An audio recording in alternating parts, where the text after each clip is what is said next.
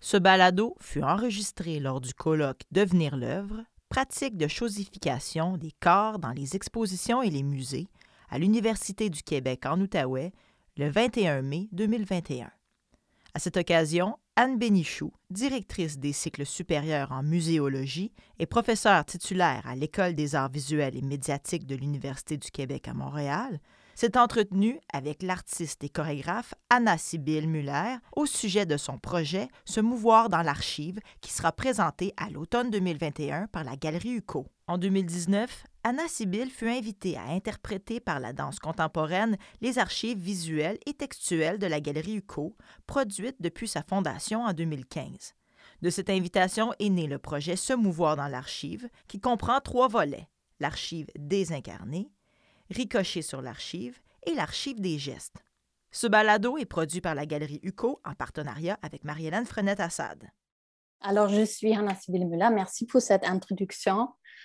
Un grand merci aussi à Anne Benichou et à toute l'équipe euh, pour m'inviter et aussi euh, particulièrement à la Galerie UCO pour avoir la possibilité de se plonger dans un processus de danse dans un moment où la plupart des théâtres et studios sont fermés ou étaient fermés. Oui. Euh, je vais prendre cinq minutes euh, pour vous présenter le projet. Et euh, le projet a commencé en 2019. à 2019, Myrna Boyadjan et Marie-Hélène Leblanc m'invitent comme chorégraphe de traverser leurs archives, l'archive de la Galerie UCO et on commence de développer le projet qui aujourd'hui s'appelle Se mouvoir dans l'archive. En fait, euh, l'idée d'archives avec lesquelles je travaille, c'est l'instabilité de l'archive, sa nature changeante et fragmentaire. L'information dispersée et fragmentée propre à l'archive nécessite une implication créative et imaginative. Et comme vous voyez, c'est la galerie UCO sur la photo et euh, je ne suis pas dans les archives, mais je travaille avec des photos, des documents administratifs, beaucoup des anecdotes et souvenirs de membres du personnel et des visiteurs pour développer des chorégraphies, des versions incarnées, désincarnées des expositions passées. Le projet a en fait trois volets. Euh, le premier volet, c'est l'archive incarnée, désincarnée. Et le photo qui correspond, c'est la petite photo en haut en droite. C'est euh, en fait cinq solos incarnés des cinq expositions qui se passaient dans la galerie UCO entre 2015 et 2020. Le deuxième, c'est ricocher sur l'archive où je prends l'information de cette première pour développer quelques de ces expositions en trio avec deux danseurs, Nate Yaffe et Lauren Semerchuk. C'est la petite photo en, bas en droite. Et le troisième, c'est l'archive de gestes où je travaille avec, euh, en trois collaboration avec l'équipe de la Galerie UCO pour faire une collecte de tous les gestes qui appartiennent de travail dans une galerie. Et je vais, je vais vous présenter le premier volet euh, c'est cinq chorégraphies et à cause de temps qui passe, euh, je vais vous juste présenter le archive incarné désincarné numéro 2 de China Hosco, établissement de détention de Hall, 232 bêtes. En 2020, c'était la dernière euh, exposition qui a eu lieu dans la galerie. Ça, c'est une photo de cette exposition euh, dans la galerie UCO. Et j'aimerais vous juste euh, donner une idée comment j'arrive d'une exposition à un geste, en fait.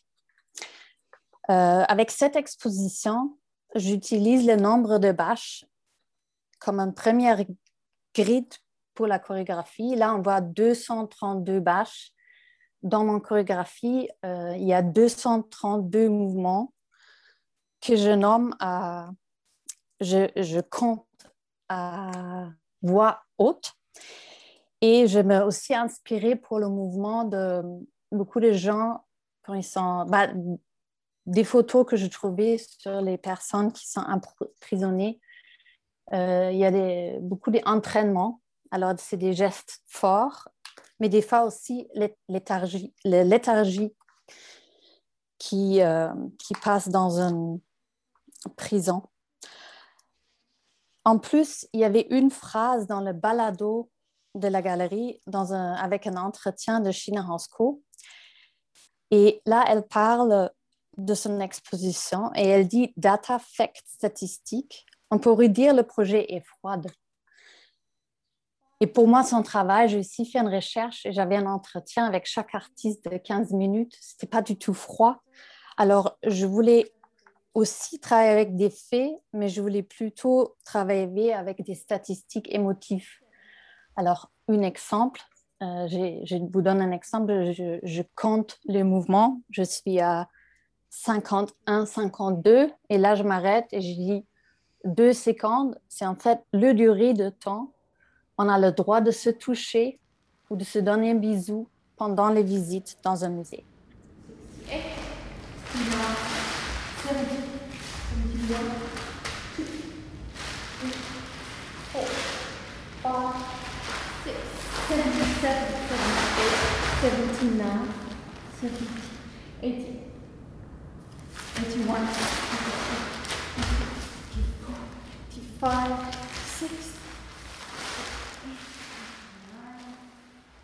troisième volet, c'est l'archive de gestes. Là, c'est une archive, euh, c'est le geste de vinyle qui, euh, qui est très souvent, qui apparaît très souvent dans la galerie UCO. Et il y a beaucoup plus de gestes aussi, euh, comme par exemple le, geste de la recherche avec l'ouverture des livres ou aussi le travail au, le travail au ordinateur. Et tous ces gestes que, que moi j'ai recueillis avec euh, l'équipe, tout va être filmé et je vais demander euh, de le filmer en fait sans une exposition à monter et sans exposition à démonter ou montrer. Ça veut dire le geste. Là, on voit euh, Jérémy Roussel avec le geste de vinyle, mais sans qu'il applique en fait un titre ou un texte sur le mur. Alors, c'est au spectateur d'imaginer l'exposition que elle, il ou eux, elle ou il euh, imagine avoir lieu, qu'il souhaite de voir ou qu'il trouve qu'il n'est pas encore là. Alors, euh, donc nous allons commencer euh, ce, dialogue. Alors, Anna Sibyl, euh, ce n'est pas la première fois que tu travailles dans une galerie, hein, dans un espace dédié plutôt aux arts visuels. Tu as fait un travail récemment au Musée d'art de Joliette et aussi lorsque tu travailles dans l'espace théâtral, ton espace à toi, tu reconfigures souvent l'espace. Tu ne te contentes pas de cette frontalité traditionnelle de la scène et des spectateurs. Alors, j'aimerais pour commencer que euh, tu nous expliques un petit peu ton intérêt euh, pour cet espace, ce lieu qui est euh, la galerie d'art. Oui, qu'est-ce que je trouve intéressant, c'est toujours de d'y aller dans un autre contexte, en tout cas aussi avec la galerie UCO, être dans un lieu, parce que les lieux sont toujours liés à une certaine expectation, une certaine euh, attente et une certaine comment on lire les espaces aussi.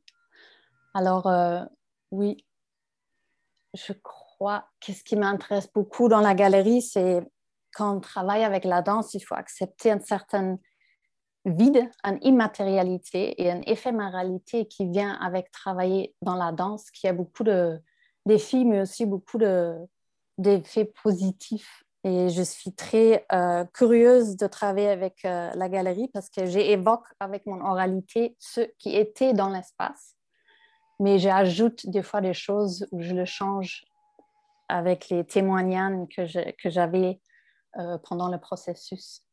Alors peut-être, bon, tu nous as, j'ai beaucoup aimé euh, ta, petite introduction parce que ça montrait très très bien euh, comment tu avais euh, travaillé avec les œuvres. En fait, tu as travaillé bon, à partir de cinq expositions, mais je, crois que tu t'es, ton travail, il procède beaucoup d'un dialogue d'artiste à artiste. Ce dialogue avec des œuvres et des artistes peut-être enfin peut-être tu n'es pas d'accord avec cette idée, mais peut-être plus qu'avec des expositions.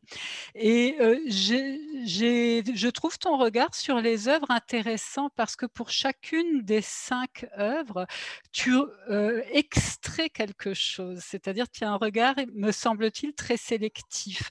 Par exemple, je prends juste deux exemples, mais avec Simon Guibord, qui était euh, une exposition graphique en quelque sorte, ce qui t'a intéressé, c'était vraiment l'idée de système et de répétition.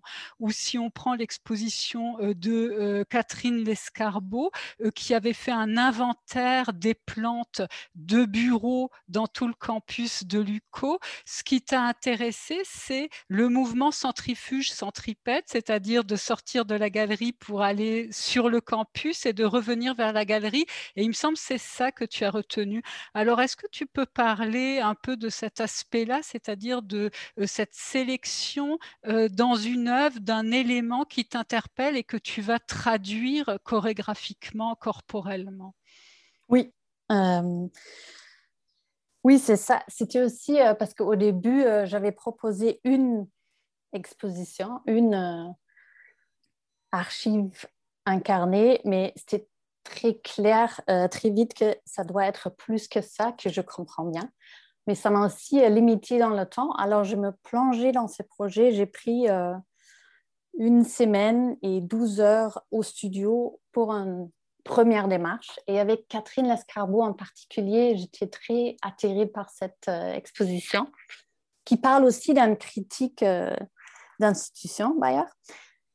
Mais c'était comme, elle a parlé beaucoup de d'extérieur et beaucoup des, expositions avec euh, lesquelles euh, la Galerie UCO exposait, avec lesquelles je me trouvais, c'était, euh, comme tu avais dit, c'est beaucoup des informations qui rayonnent dans plusieurs parties. Alors, je me, oui, je m'occupais avec le visuel et beaucoup avec l'oralité de les, entretiens avec les artistes. Et en fait, c'est toujours quand il y avait, euh, comme le balado de Sheena Roscoe, quand il y a une phrase ou quelque chose qui m'attire, qui bouge quelque chose dans mon corps, c'est ça où j'ai commencé une première euh, démarche.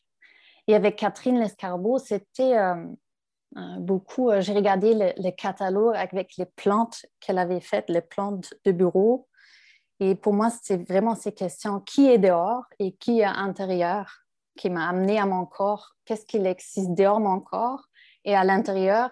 Et comment je peux organiser cette idée de ce mouvement qu'elle avait fait?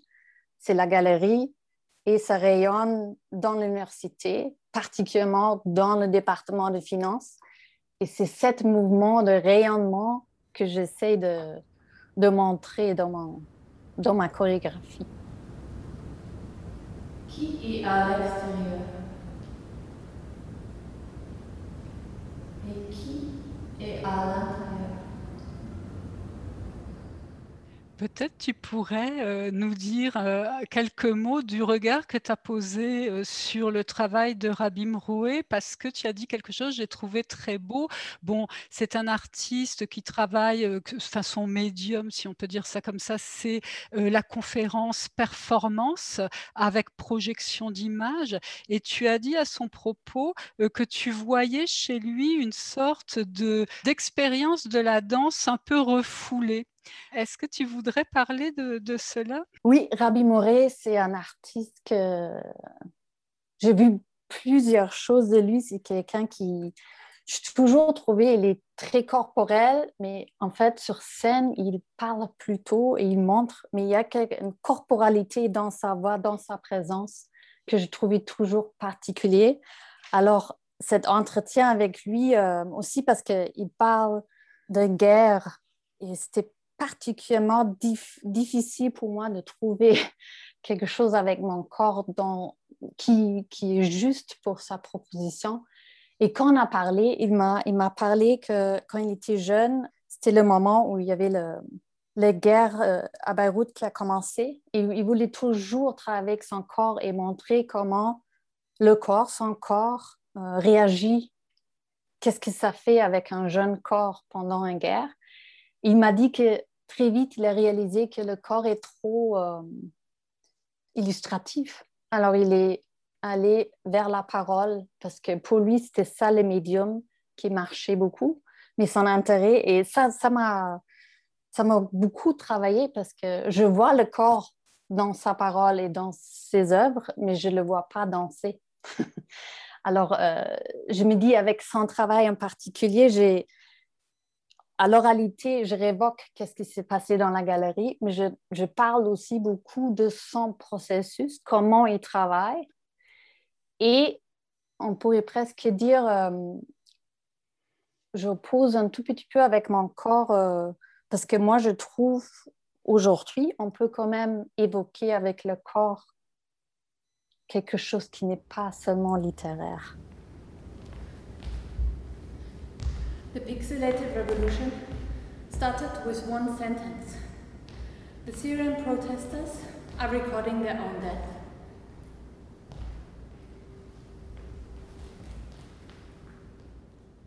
tu parles beaucoup d'oralité et effectivement, hein, bon, il y a eu une sélection de cinq expositions.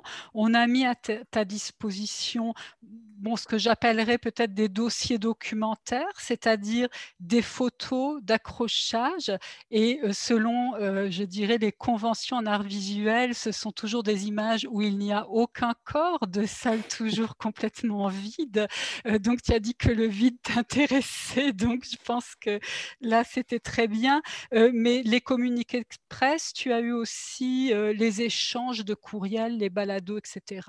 Mais j'ai l'impression que tout ça, je reprendrai un peu la métaphore de Rebecca Schneider qui a beaucoup réfléchi au rapport entre mémoire et archive, où elle dit l'archive, c'est le squelette. Hein, et j'ai l'impression que ça, c'était le squelette. Et toi, ça te prenait un peu de mettre de la chair là-dessus. Et tu t'es vraiment lancé dans, dans l'oralité, c'est-à-dire vraiment des entretiens systématiques, pas juste avec les artistes, d'après ce que j'ai compris. Euh, donc, voilà, j'aimerais bien que tu nous parles de ces rencontres c'est-à-dire il y a l'oralité, mais c'est aussi des rencontres beaucoup, et peut-être même euh, la constitution d'une sorte de communauté de travail. Ah, c'est intéressant. Euh, oui, c'est, je crois c'est intéressant. L'oralité, ça, ça me touche particulièrement dans ce projet. Euh, c'est encore aussi dans d'autres projets, mais là en particulier. Il y a des, des, faits, moi je trouve aussi des fois on a des images, comme tu avais dit, d'une galerie, mais je me rappelle par exemple, j'étais un très long dialogue avec Jérémy Roussel, qui est technicien dans la galerie, et il m'a dit qu'à ce moment, il a même, je crois, il n'a pas encore travaillé dans la galerie, mais il est rentré et il était fasciné par le rangement de tous les pins noirs dans le mur, juste euh, de la organisation de l'exposition euh, de Simon Guibord. Et juste quand il a dit voilà, je l'ai senti, j'ai senti comment c'était cette exposition. Et je crois que c'est une des choses qui m'intéresse quand, quand il y a une sorte de sentiment pour qu'est-ce qui s'est passé. Et euh, bah, ça, c'est. J'espère que c'est visible dans, dans les chorégraphies aussi. Et la deuxième partie de ta question, il y a une communauté, euh, oui, c'est vrai, comme il y a une certaine communauté qui s'est formée. Euh, au début, je voulais, je me dis, ah, je veux faire une partie de gratitude, mais c'est presque trop long de, dire merci à tous les gens qui t'ont impliqué et qui sont fait partie de, de ce projet, aussi de solo qui est un peu absurde parce que je suis seule sur scène, mais c'est c'est pas du tout euh, un solo en fait c'est toujours un, projet de communauté.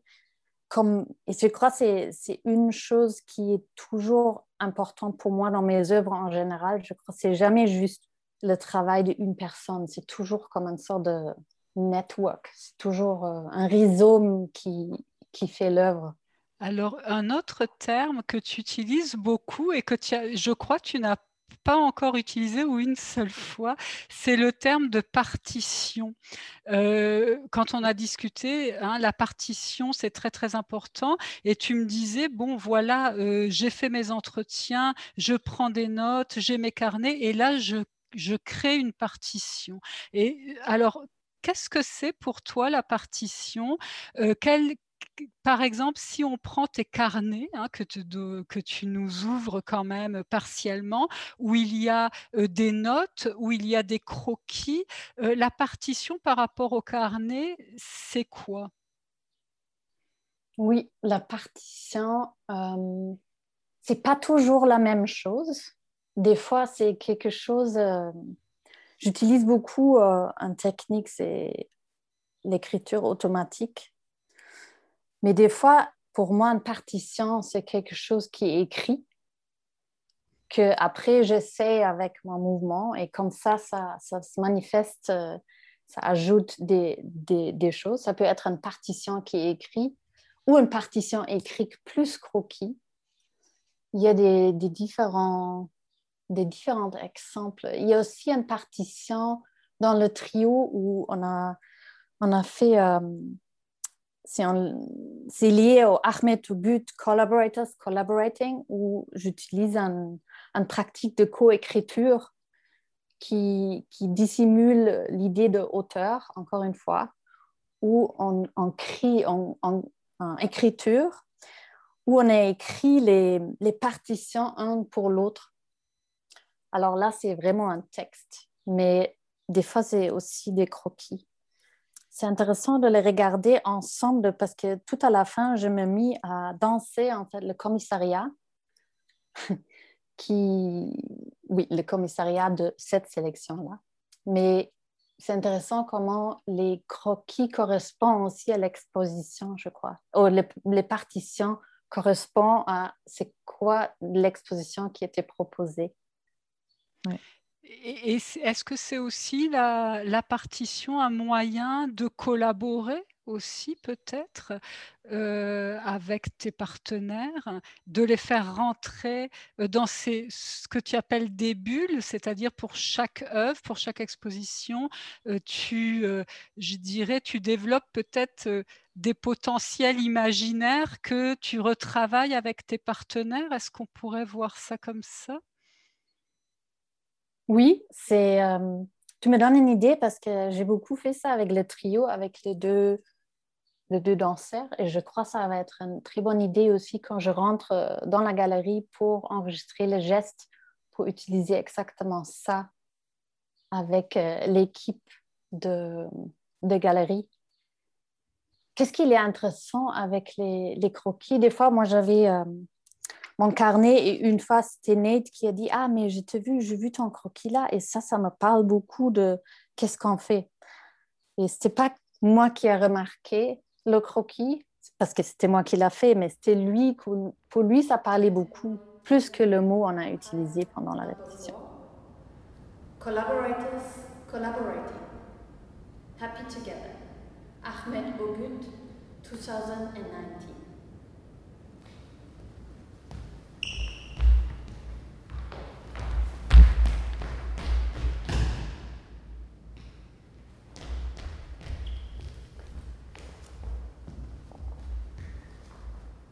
Ce projet, donc, euh, c'est un projet qui a été, on va dire, quand même très perturbé par la pandémie, puisque au début, euh, tu devais vraiment présenter ta chorégraphie dans l'espace de la galerie. Après, finalement, il était question d'une de vidéo danse, donc de la filmer. ça n'a pas été possible, ça a été reporté. Et là, finalement, ce sont les carnets chorégraphiques. Mais pendant toute cette période, ça veut dire que tu as un rapport à l'image qui a beaucoup changé. C'est-à-dire l'image s'est imposée un peu à toi. Et j'aimerais que tu nous en parles parce que quand j'ai lu tes notes ou quand on a discuté, il y a beaucoup de choses que j'ai trouvées intéressantes. D'une part, bon, tu as dû faire cette production très très régulière de GIF.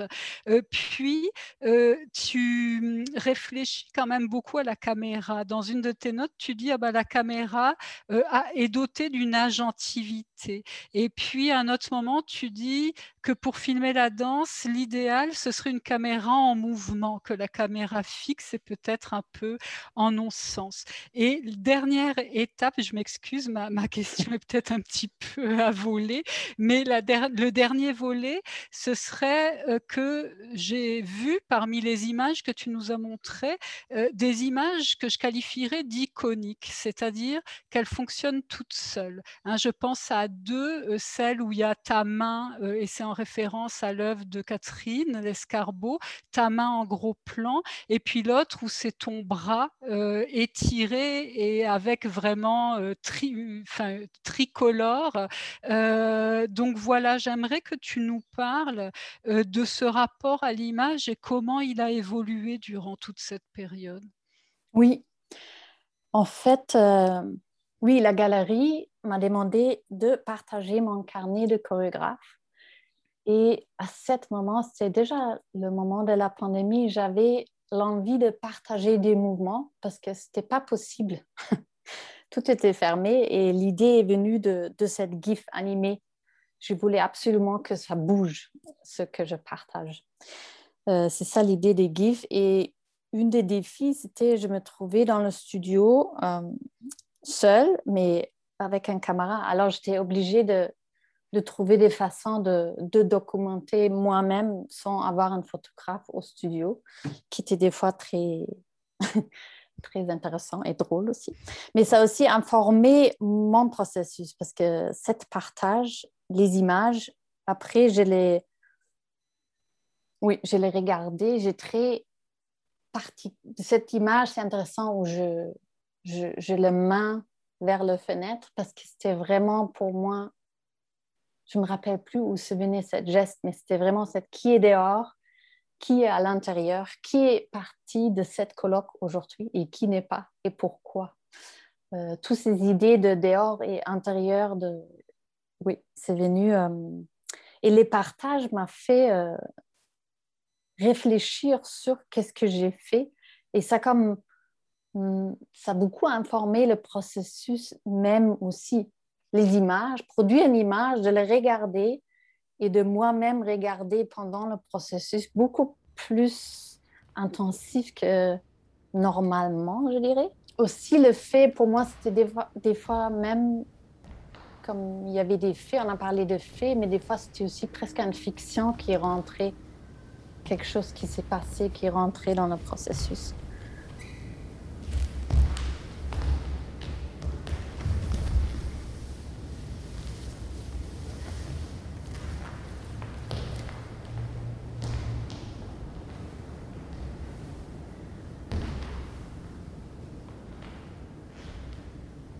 M'as dit la dernière fois qu'on a discuté que euh, l'image était quand même là avant, avant la pandémie et avant cette, nécessité. Hein. L'œuvre aujourd'hui, elle n'existe qu'à travers l'image, mais tu me disais qu'elle était quand même là. Tu avais déjà intégré ton appareil photo, etc. Donc peut-être juste, est-ce que euh, ça a évolué ce rapport-là à l'image? Qu'est-ce que l'image était pour toi avant et qu'est-ce qu'elle est euh, aujourd'hui?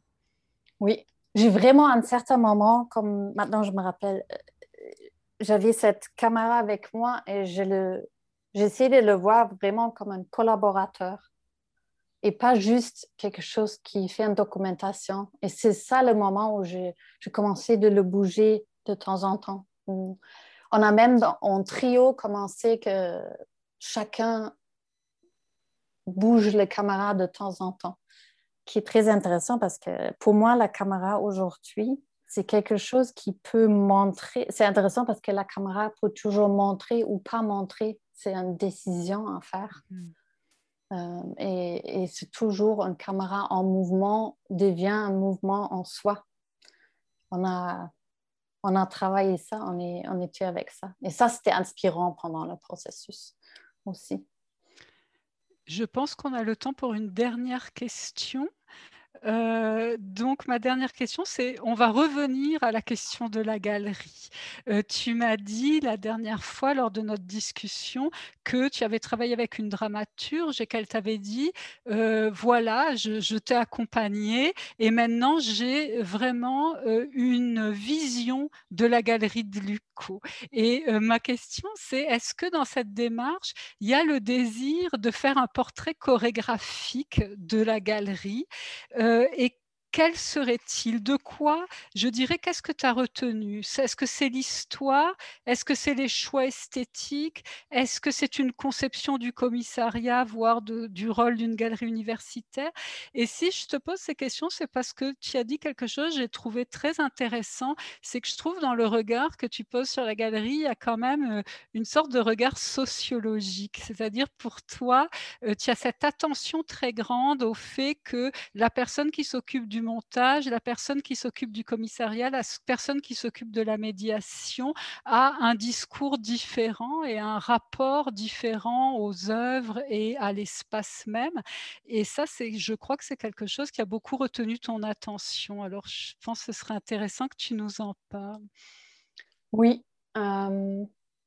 Où je commence, euh, je vais commencer avec euh, quand j'ai fait tous les entretiens avec, avec l'équipe de la galerie pour regarder le mouvement, j'étais vraiment étonnée de, de toute cette euh, écologie qui s'est ouverte par les gestes de, de, cette diversité qui est déjà dans la galerie, dans l'équipe. Je sais pas, ça m'a beaucoup émue et c'était aussi, euh, bah, c'était très, euh, il y a beaucoup, beaucoup émergé pendant ce processus. Et l'autre chose, c'est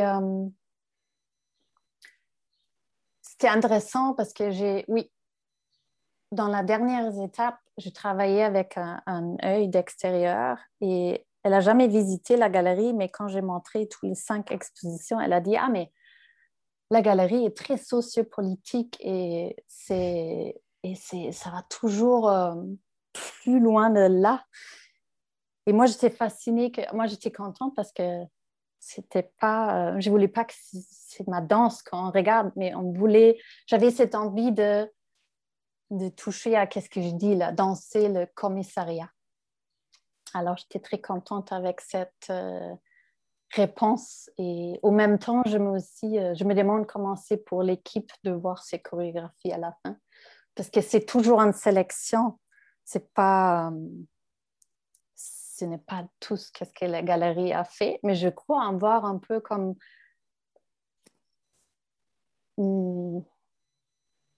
dans quelle manière peut-être c'est fait. Et juste aussi d'être de, là pour embrasser de, le fait de laisser un chorégraphe traverser une archive. C'est aussi de d'accepter une certaine liquidité dans ce qui va être produit. Et je vois ça aussi dans les, oui, dans les œuvres en soi. Alors, merci euh, Anna Sibyl. notre temps est écoulé. Cette idée de danser le commissariat, elle est très belle parce que dans les galeries, on parle de commissarier la danse. Alors voilà. Ce projet est rendu possible grâce au soutien de l'UCO, du Conseil des arts et des lettres du Québec, du Conseil des arts du Canada, de la ville de Gatineau et de la Fondation Jean-Pierre Perrault. La Galerie UCO remercie également son précieux partenaire, le Centre d'artistes Axe Néo 7.